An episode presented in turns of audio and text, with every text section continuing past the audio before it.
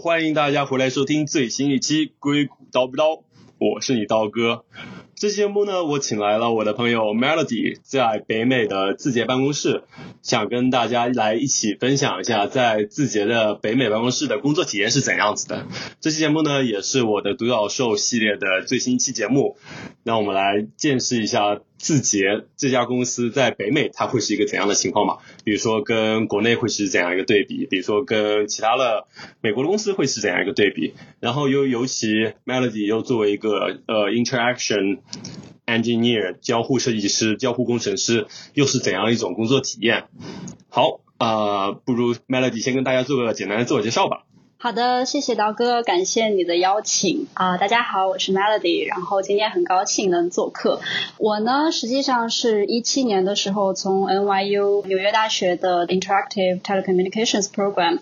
毕业，然后是一个交互新媒体的一个专业。然后毕业之后呢，实际上当时就是进了一家总部在法国的一家广告公司吧。然后后来在那边当 Creative Tech 过了大概三年多的样子。然后今年年初新加入字节跳动北美的这边，对，大概是这样。谢谢。好的，欢迎 Melody。我觉得对字节跳动应该不太需要再介绍了，大家可能都知道，下面有很多它就是非常出名的产品，头条啊、抖音啊之类的。那么你不如跟可能跟可以大家介绍一下字节跳动在北美办公室的一个情况吧？呃，对，其实就像刀哥刚刚说的，呃，字节跳动的话，然后大家比较知道的一些产品，包括这个头条啊，然后还有抖音，然后大家也知道，在美版前段时间，尤其是疫情期间非常火的，就是。美版是 TikTok，然后还有包括最近也很火的一种视频剪辑的编辑的一个叫剪映的，然后据说下载量在排行榜上也有前三，然后还有基萌那种脸部的那种呃滤镜特效啊，然后还有一些火山西瓜这些小视频之类的。对，然后实际上我在的这个 office 就是实际上是基于旧金山这边的，然后我们这个是一个中台部门，是属于智创团队的，然后主要就是去负责一些呃滤镜的特效，然后呃主要是实际上是去支持 TikTok 的一些滤镜特效的，但是呢也同时会支持一些其他产产品的一些这些特效，对。嗯，对，就是如果在或者做 A P P 这个角度来讲，就是会有很多个产品都会用到你们的功能，然后你们可能相当于是打造了呃一款产品，就可以在多个 App 上都可以去使用，对对对，可以这么理解。对，它其实就是一个中台部门，就是不仅仅服务于某一个 app，就是我们同时会服务于很多种 app，因为我们知道就是字节跳动旗下其实有很多不同的这个 app 嘛。然后，嗯嗯嗯，对，然后但实际上我们北美团队的话，因为 TikTok 非常火，下载量是属于就是目前来说是第一的，然后所以说就主要的话它是优先级是比较高的，对。对对，因为这 TikTok 真的在美国太火了，我觉得可能国内朋友不是非常清楚，但是真的感觉，特别是在北美的年轻人都很喜欢使用 TikTok，我感觉都有超过 Snapchat 的势头了，就真的是非常的火，而且可能。大家没有听过的一些故事，我也可以分享。就是之前就是 TikTok 上亚裔群体，然后组织了一些事情，就是干扰了当时川普的一个 竞选活动的一个演讲。反正具体大家也可以去查一下。这样就是可以想象 TikTok 在北美，特别是年轻人中社群的一个影响力吧。对对，是的，是的，也不知道是不是因为那个原因，所以 Trump 之前有想办掉我们的趋势。对。对，那所以说在北美办公室大概有多少人呢？就是这个规模，可能你可以跟大家简单分享一下。呃，实际上的话，我们这个智创团队还是挺年轻的，就是据我所知，应该也只有也只是最近两三年的样子吧。然后就是发展的也挺快的。然后现在的话，整个北美的这边智创团队的话，应该有五十几个人了吧？对。对，所以说听起来就是其实公司的规模也没有很大，就是在北美这一边。嗯，其实怎么说呢，就是呃，我刚刚说的只是我们的智创团队，当然我们还有别的一些团队，比如说一些这种算法团队啊，然后包括还有设计师团队啊。其实整个北美的话，就是 TikTok 办公室的话，我觉得呃体量也还算是挺大的了。对，而且最近一直都还有在招人，对，所以感兴趣的小伙伴也可以去看一下。对，欢迎大家听完这期节目之后了解一下字节的办北美办公室。嗯，对。那所以说说起来，那对于你自己来说，你是如何找到这样的机会的呢？就是我觉得可能在这边，就像我身边程序员的朋友们，他们可能一开始大家都还是会想找一家大的美国公司，比如说谷歌、苹果、Facebook，感觉会比较少会大家会去想去一家就是中国公司在美国的办公室。对，所以你是如何找到这个机会，以及大概可以说下你整个面试的流程？啊，可以的，没问题。呃，其实应该也算是一种机缘巧合吧，因为我当时找工作的时候，正好是疫情刚开始特别严重的时候，然后那个时候的话，就是基于两方面考虑，可能会觉得说，呃，在之前的那家广告公司差不多也干了三年多了，然后想换一个新的环境嘛，对吧？然后 实际上之前的那个广告公司的话，就是偏美式一点，然后就是工作比较大家比较 chill 一点，然后我那个时候不知道脑子发热还是什么之类，想选一家比较就是更有冲劲的 公司，然后再挑战一下自己，然后就看上了就是 TikTok，然后当时从面试，然后一直到拿到 offer 的话，前前后后差不多也有三个多月的时间吧。对对，他大概面试也有分个那个时候，其实比较初期，大概分的时候大概是三四轮的面试的样子。嗯，对。对啊，所以说也会更考察一些技术嘛，还是说可能会也考察你是不是跟这个公司 culture fit，就是跟这个公司的文化是不是认同？哎，其实非常有意思的一点是，我知道 TikTok，也知道抖音，但是。作为我自己，其实没有加入这间公司之前，我自己是没有下载、没有用过他们的。然后，然后为了为了去面试，然后专门下载了 TikTok，还下载了快手，然后做了对比，对，然后就为了跟他们那个就是面试的时候，可以跟他们表示一下自己的 vision 啊，然后一些看法啊什么之类的。对，然后大概的面试流程其实跟其他大公司也嗯差不太多，就主要先是嗯。呃，第一轮的话，其实它会有一个 design exercise，因为毕竟的话，我去的那个团队是呃智创，然后也是偏那个滤镜特效，还有 AR、AVR 这一块的东西，所以它就是会考察你综合方面的一些能力嘛。然后所以说会让你先做一个 design exercise，就让你做一个特效。这个的话，可能就会包含了你的 coding 的能力，包括动画，然后一些设计，就是各方面能力的一个综合反应。然后你的 design exercise 结束之后的话，呃，可能就是会有一个 coding 的面试。嗯。然后之后就是会跟就是组里面的同事有一个群面，然后看一下就是你个人的一些呃价值理理念啊是否和这个团队嗯是符合的，对大家能不能看对眼这样子，对。呃。是的，很 make sense。那么你觉得呢？在北美办公室工作，就整个体验是如何呢？我知道你现在还在 remote，就是还没有真的到办公室里体验过。那么就是你觉得整个工作氛围啊、工作文化，你感现在感受是如何呢？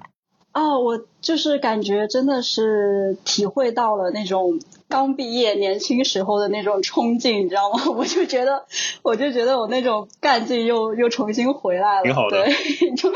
就就很明显的，你就会觉得周围同事可能首先就是年龄层就是偏年轻一些吧，然后所以你就会觉得他们非常的有动力、有朝气，然后就会带着你就不自觉的就会想要去做一些新的东西，然后或者是追求更完美的一些。嗯，事物吧，对，然后所以就是首先第一个感受就是很有动力，非常的有冲击，有动力，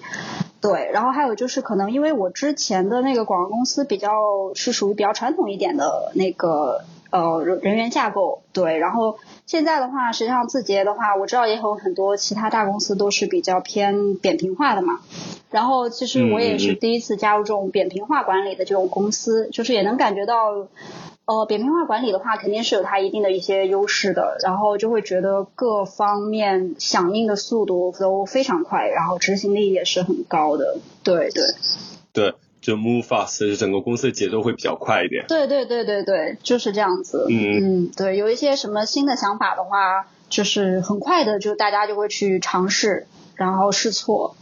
对，就是这个迭代的这个这个速度是非常快的，然后也一直保持在一个比较就是前进或者是最前沿的一个阶段。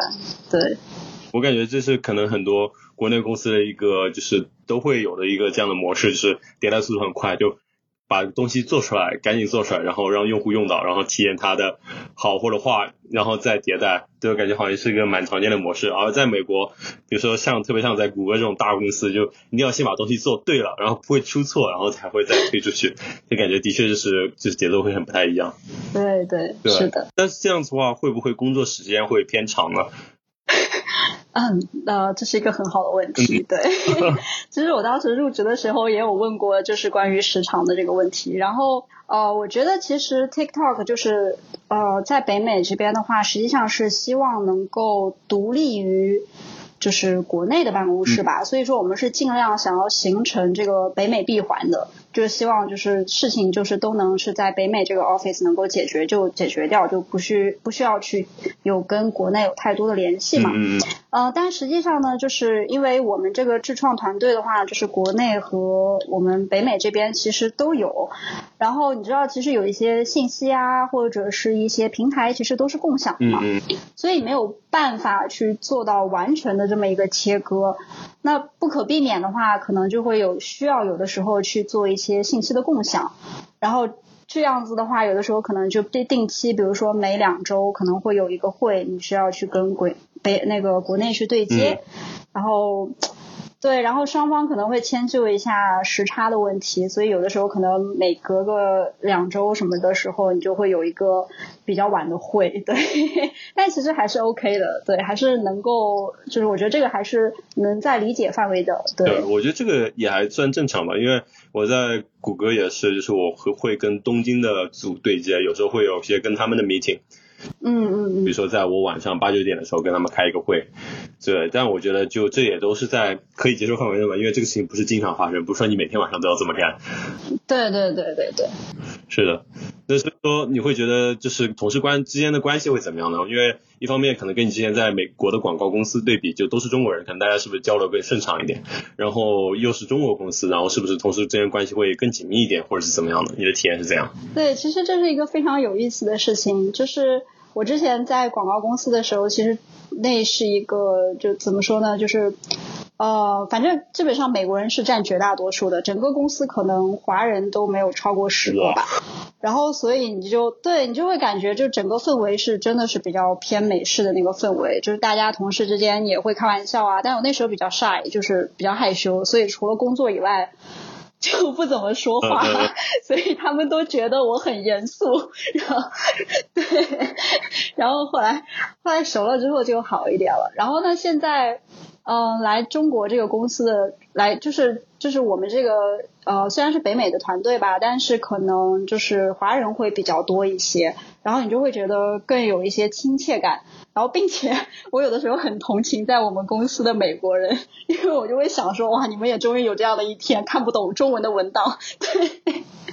就是我们有的时候有一些国内分享的文档是，就是他们因为是国内的嘛，所以国内的团队是用中文写的。实际上我们是能看得懂的。如果我们就是北美这边其他美国的同事不经过翻译的话，他没有办法懂，所以他他他 所以就比较痛苦。有的时候对可以理解。对对对，但是还是还是很好玩的。然后我感觉，就我虽然没有去。呃，西边，然后但是我感觉同事之间就关系都非常的融洽。我们还有一个就是那种同事之间还有微信群嘛，然后经常我看他们星期六、星期天啊会有一些聚餐啊，或者是一些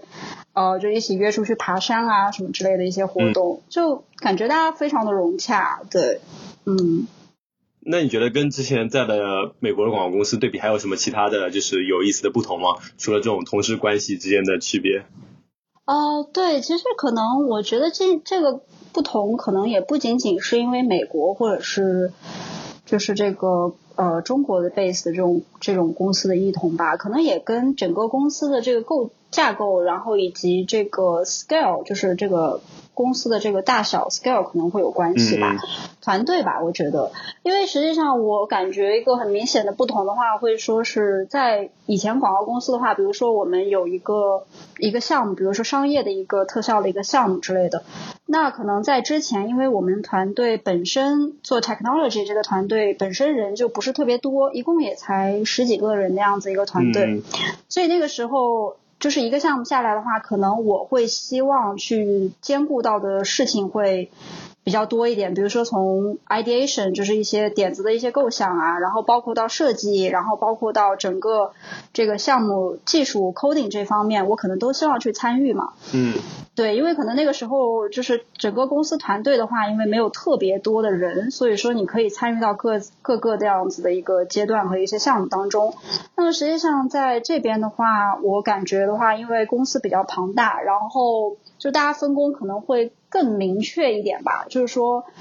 从 ideation 如果接到了一个呃商业性的项目的话，可能 ideation 就是由其他团队去主要去负责。那么到我这儿的时候，实际上就是设计，然后包括点子，他们都已经弄好了，然后我只需要去把它们整合到一起，然后变成一个项目就可以了。就是我觉得可能会分工会更明确一点吧。对，嗯，是的。对，但这个可能也是就跟组的规模也有关系，也像你刚才也提到了。对。是的，是的，是的，因为我们平常项目也很多，所以没有办法说是同时兼顾到各个方面的任务，那样子会非常非常的累。然后所以说为了提高效率吧，所以说每个部门它合作还有分工会是比较明确一点的。嗯，对，嗯嗯嗯，对。那其他方面呢？就比如说整个公司文化和氛围呢？就刚才可能提到的就是跟美国人这个也会有点尴尬之外的其他文化整体氛围上的区别呢？你会觉得有什么对比吗？对，其实就像刚刚说的一样，然后在美国的公司的话，就是有的时候的确是除了工作以外，然后比如说夏天，尤其是纽约的纽约的夏天，到周五的时候，你就会发现公司 下午已经没什么人了，大家都出去喝酒玩，是吧？对。但实际上我个人是不是很爱喝酒，然后所以可能就在这方面的话，就有一点文化的一个差异吧。对，然后。呃，可能在中国人比较多一点的这个公司的话，你会觉得会更亲切一点。然后我感触最深的话，就是前段时间正好也参加了，就是我们字节内部的一个 hackathon。嗯。对，然 后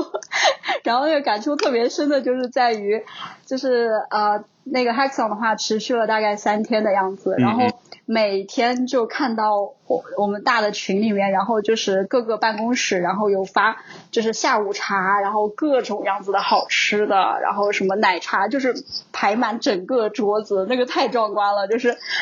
你除了工作以外，然后你基本上就除了睡觉以外，你基本上所有的事情好像都可以在公司解决了那种感觉，就饭也给你全包了，然后又又有很多小伙伴和你一起并肩作战。对，然后你还可以在那边休息，可以玩什么之类，就就很开心，你知道吗？就真的有点回到了学校的那种感觉，Hackathon 就有点回到了学校那种感觉。然后，但是因为我们在北美这边，然后大家又都在家里面，然后我就很很就是眼巴巴的看着大家，就是天天在那儿分享各种好吃的，然后我就只能自己打开外卖 app，然后自己点一杯奶茶应应景。对。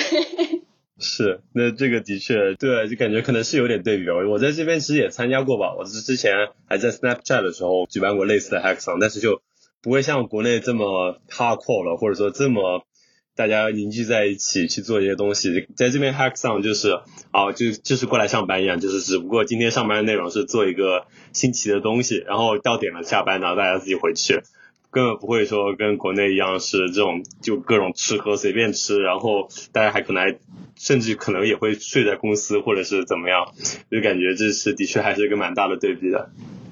对对对，你就感觉大家嘴上说说着躺平，然后都很拼，每天就晚上都会熬到很晚，然后开始就是改 bug 什么什么之类的，就真的很拼，但是又觉得氛围很活泼。对，嗯，就感觉就是就是的确也挑起可能对工作的热情，是吧？对对是的，对对对。那说到这个工作的热情、工作的内容，你不如说一说，就是你作为 interaction engineer，就是交互工程师，他具体是做一些什么内容嘛？就是我也很好奇。呃，其实交互工程师呢，就是嗯，我觉得它可能是属于一个比较综合性的这么一个专业吧。就包括其实我之前学的那个 ITP 的那个专业，就是说交互工程师的话，它包含了。设计，然后同样也包含了那个代码，然后就是交互媒体这些东西，就是一直不停的去学一些新的工具，一些新的媒体，然后去为了实现你的一些点子。嗯。哦，这么说可能有一点抽象。你可以举个例子。就这么说可能有点抽象。我能想的比较好的一个例子的话，可能是我当时在广告公司吧。嗯嗯。对，就是我当时在广告公司的话，我当了三年的 Creative Tech。其实 creative tech 跟那个 interactive engineer 就是差别不是特别大，嗯嗯，也是一个比较综合性的这么一个一个职位。然后我那个时候感触最深的是，我三年之间，我其实做过非常不同种平台或者是类型的项目，比如说 AR、VR，然后包括一些交互的一些 installation 交互装置，其实这些都算是 creative tech 的一个范畴。对，就我们必须要学这些不同的一些媒体，然后去做一些融合，把各种资源去做一个融合，然后实现成一个一个一个体验吧，一个交互的一个体验。嗯嗯。对，那还是有点抽象。但我比如说举个例子，是不是比如说像这种滤镜，比如说抖音那种滤镜，比如说帮你换脸，比如说会把你的脸卡通化。之类的，这也是不是像是在你们的设计的范畴之内？比如说这个卡通化应该怎么做，然后它大概怎么一个 process 之类的。对，其实你说的对，就比如说像是做滤镜，滤镜的话，实际上是最近几年就是兴起的一个比较流行的一个媒体平台。呃，实际上我也是当时在前几年的时候，我还在之前广告公司的时候才接触到这样的一个新的媒体平台。然后实际上除了我们呃，就是抖音的话，它自己有自己的这个创作工具，那么。呃，还有比如说像是 Facebook，他们有那个 Spark AR，就是专门给 Facebook 还有 Instagram 做滤镜的这个工具。然后还有包括 Snapchat 有 Lens Studio，也是专门做滤镜的这种工具。然后这种工具实际上就很类似于 Unity，就像是那个 3D 的这个游戏引擎一样，它属于比较综合性的这种引擎，就是。所以你作为一个 create 就是 interactive engineer，就是你必须得熟悉三 D 模型，就是即使你不会建，但是你必须得熟悉三 D 模型，就是它的一个呃，就是三维的一个操作，然后还有包括材质方面的一些信息你也要知道，然后包括动画方面的东西你也得知道一些，然后同时你还要去知道一些代码方面的一些知识，然后去做一些怎么讲呢？就是用户和这些。嗯，三维动画啊，或者是这些物品之间的一些交互，去设计这样子的一些交互。嗯嗯。对对，那那所以说，你就听起来是比较综合的一个职位吧，就相当于设计、写代码，还有这种呃跟用户间的交互都需要去接触和学习一些。对，是的，是的。那那你觉得，比如说交互设计师跟呃 UI UX 就是设计师，跟 engineer 就是工程师，就是程序员，以及跟比如说在游戏方面这种图形工程师，就 graphic 相关的，你觉得跟这三种相比有什么不同呢？除了感觉听起来就每个行业就每个方向都要接触一点之外，你觉得跟他们对比起来，就是会有什么不一样的地方？嗯，就比如说我之前在广告公司有做的一个项目，实际上是为一个嗯电子烟的这么一个客户去做的，然后实际上他们是希望这个产品就是这个体验。它能够在他们的一个发布会上面去给各个用户，然后去展示他们新的这款电子烟的使用方式。但是他们那个有几个问题呢？是在于，首先当时如果发布会的时候，他们那个电子烟其实还没有特别的批量生产，然后同时的就是他们要接待非常多的这一些客户，然后就会有这样子的两个问题。嗯。就是没有足够的产品去展示，然后展示给这么多的一些用户。那么，所以我们当时给他的一个解决方案呢，就是用了一个设计了一个 AR 的一个体验，一个 AR 开箱的一个体验。嗯，对，所以说就是，而且这个点子是我们作为 Creative Tech 去就是想出来、构思出来一个点子，就是根据他们的一个诉求，然后去设计出来的这么一个想法，就是说其实不用他们的不用他们的产品实物。然后仅仅是通过手机或者他们 iPad 去扫这个产品的盒子。然后他们的产品，我们就做了一个 digital 的这么一个模型，然后从他们的盒子当中跳跳出来。然后呢，这个用户可以解构他们这个产品，然后去探索不同部分的一些，就是他们整个的这个电子烟不同部分的一些功能。嗯嗯。嗯，对。然后我们当时实际上是用了这个 Unity 这个平台，然后去把整个的一个做了一个电子烟的一个模型，然后还有各个部分的一些动画。然后作为我们 Creative Tech，实际上就是在点子方面也做出了贡献，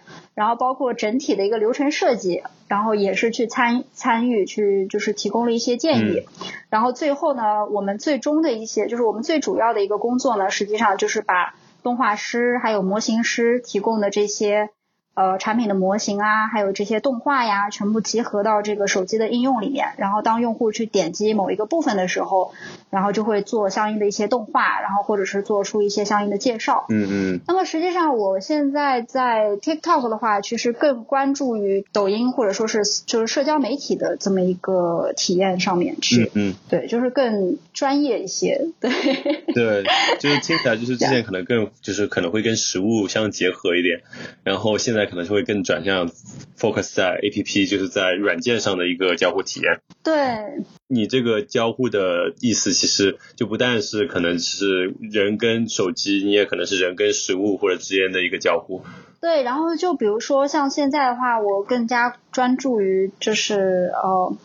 就是社交媒体上面的这些 A R 或者是呃 A R 的这些滤镜啊体验，然后所以说它的需求性可能就又不一样了，比如说。它更关注于 social 这方面，就是社交这方面。然后所以说你的这个体验的话，可能就需要在第一开始第一秒的时候就要抓住这个用户的这个眼球，就要吸引用户。然后同时呢，它因为是属于在就是我们这种短视频的这个平台上面，所以说它的整个体验的话，你可能就要考虑它要非常的快，然后要非常的吸引人。嗯嗯。对，然后并且它是以用户为主的，就是可能需要用户的脸部去跟它去互动啊，比如说脸上面有各种样子的图案啊，或者是各种样子的道具产生，又或者说它需要去跟用户的这个身体产生一些互动，比如说你跳舞的时候，或者是你的手在动的时候，它都会有一些相应的特效会出来。嗯。对，所以我们现在就可能就是在 TikTok 的话。作为 interactive engineer 的话，我们就会更专注于这些方面的探索。对对，那所以说，那你跟程序员之间的一个分工是如何的呢？就是你是把这个东西，比如说用音乐集或者什么东西设计好了之后，然后让程序员再把它写到代码里面去吗？呃，其实不是这样子的，我们的工作其实已经包括了就是代码这一块儿，就是实现效果的这一块儿。嗯，我们实际上是一个整合的工作，就比如说点子出来之后，然后 storyboard 出来之后，然后包括设计师把一些 3D 模型啊，或者是 2D 的一些平面设计出来之后，然后我们负责把它们去进行整合，整合，然后同时有哪一些就是交互，比如说一伸手某一个呃什么道具就出现了。就这样子的一些交互，我们要把它给设计进去，就是我们通过代码，然后去实现它们。就实际上你刚刚说的那个，呃，就是编程的那一块，实际上就是主要还是我们的工作。对。那么，那么我们跟那个就是专业性的 software engineer 之间的一个合作关系呢，实际上是，就比如说在我们这个大的 team 里面，大的组里面。呃，软件工程师他可能会更加专注于底层的一些算法，又或者说是工具的探索。然后我们就是实际上是属于去使用工具的那一方了。嗯嗯。哦，对我。大概理解你的意思，就是可能比如说你跟设计师的关系，就设计师会把这个三 D 或二 D 模型设计好，但你们可能更专注于就是如何设计这个交互关系。这个模型拿过来之后，到底怎么放到人的脸上，然后人脸动的时候，它应该怎么样去变化？然后你们也会负责用程序员设计好的一些 API，就提供了一些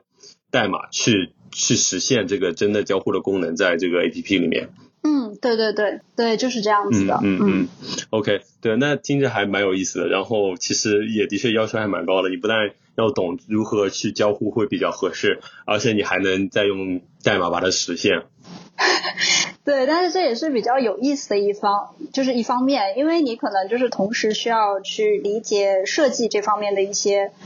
呃需求，然后同时呢，代码方面的话，你也要去。呃，有所了解，对我觉得这也是比较有意思的一些方面，对，就是跟各方去沟通，是的。对，那你觉得这个交互设计师、交互工程师这个职业这这个前景怎么样呢？会需求越来越广吗？因为这些短视频平台，像 TikTok、抖音或者是 Snapchat、快手，其实已经占领了特别是年轻人的一个手机，所以说他们。可能会越来越多去习惯这种交互的模式，会不会说交互工程师这个职业或者这个领域也会在未来会有比较大的一个需求呢？就是你怎么看？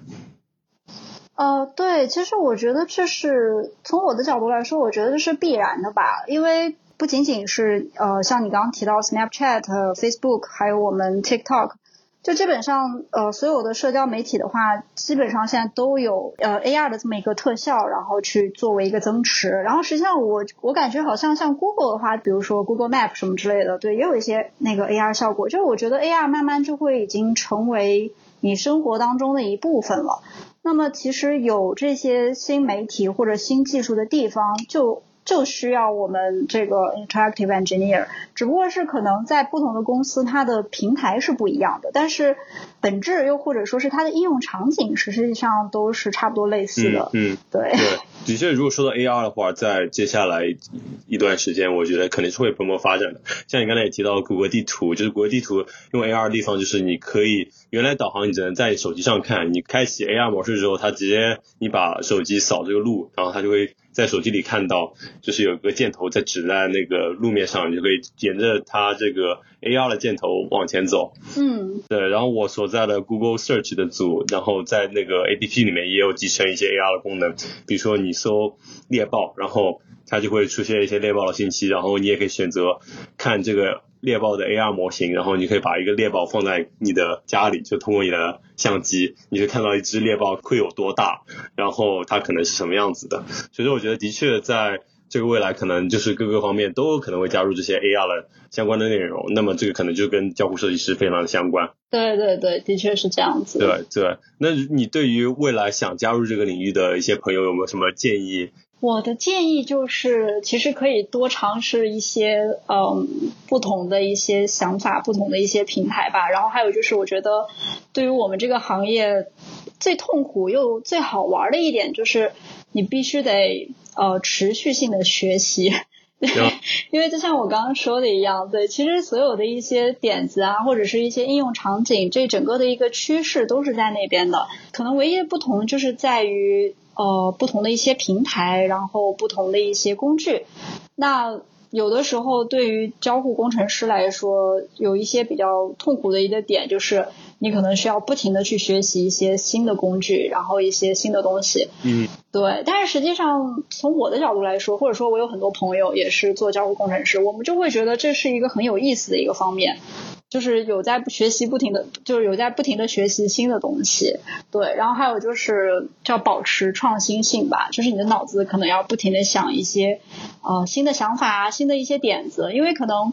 就是现阶段有一些点子是没有办法实现的，但是随着就是科技或者一些新媒体不断的出现，然后你不停的去尝试一些新的技术，然后你就会发现，哎，我之前的那些想法好像可以实现了。对，所以这是一个不断在自我学习、自我更新的这么一个过程吧。嗯嗯，对对，的确，如果对于这种不断学习、不断尝试新鲜的东西的人比较感兴趣，并且能坚持的话，我觉得的确也挺适合这个行业的。而且其实跟程序员也类似吧，我们。也会日新月异的，比如说，如果你是做 iOS APP 的，你苹果更新了新的 API 或者有了新新的功能，你看怎么把它应用到呃你的 APP 里面，然后可能也会有新的语言出现，然后新的平台出现，然后去如何去使用这些语言和平台工具，也都是就是程序员需要就是持续学习的地方。感觉这跟就是交互工程师也是更类似的，但相比下，你们可能更。偏创意型一点，就是可能对你们的 idea，对你们创意的要求也会可能也更高一些，但感觉这也是它更有趣的地方。嗯，是的，是的。比如说前段时间那个苹果就是在 iPhone 十二 Pro 上面不是有个新的那个呃 lidar，就是那个雷达的一个功能嘛？它可以快速的扫描你周围的环境，然后进行 3D 建模。对。对，然后比如说这个新功能，然后你就可以看到各种不同的 creative technologists，就是这种交互工程师，他们会玩出不同的一些花样，非常的有意思。对。是的，是的。对我感觉就真的还蛮有意思的。对，就像说，就感觉又考验你的可能一些技术功底，但又能说展现一下你的创意，而且你亲手把它实现，也是一个非常很有成就感的事情，感觉。对对对，其实你说的这一点非常的击 中我，对我也是觉得说是能够自己亲手实现你自己的想法，是一件非常有满足感和成就感的一件事情。嗯，对对对，所以说。对于这方面非常感兴趣的朋友，也欢迎了解交互工程师这个工作内容吧。而且我们刚才也介绍了字节北美办公室的一个情况，而且我听说你们也还在招聘，所以说大家也可以了解一下，在字节是不是是你的合适之选吧。对呀对呀，大家感兴趣的赶紧来呀。好的。那么就接下来的行动就交给大家了，是不是感兴趣，是不是行动？那么我们这期节目也聊了很多了，也就到这里吧，下期节目再见了。好的，大家再见。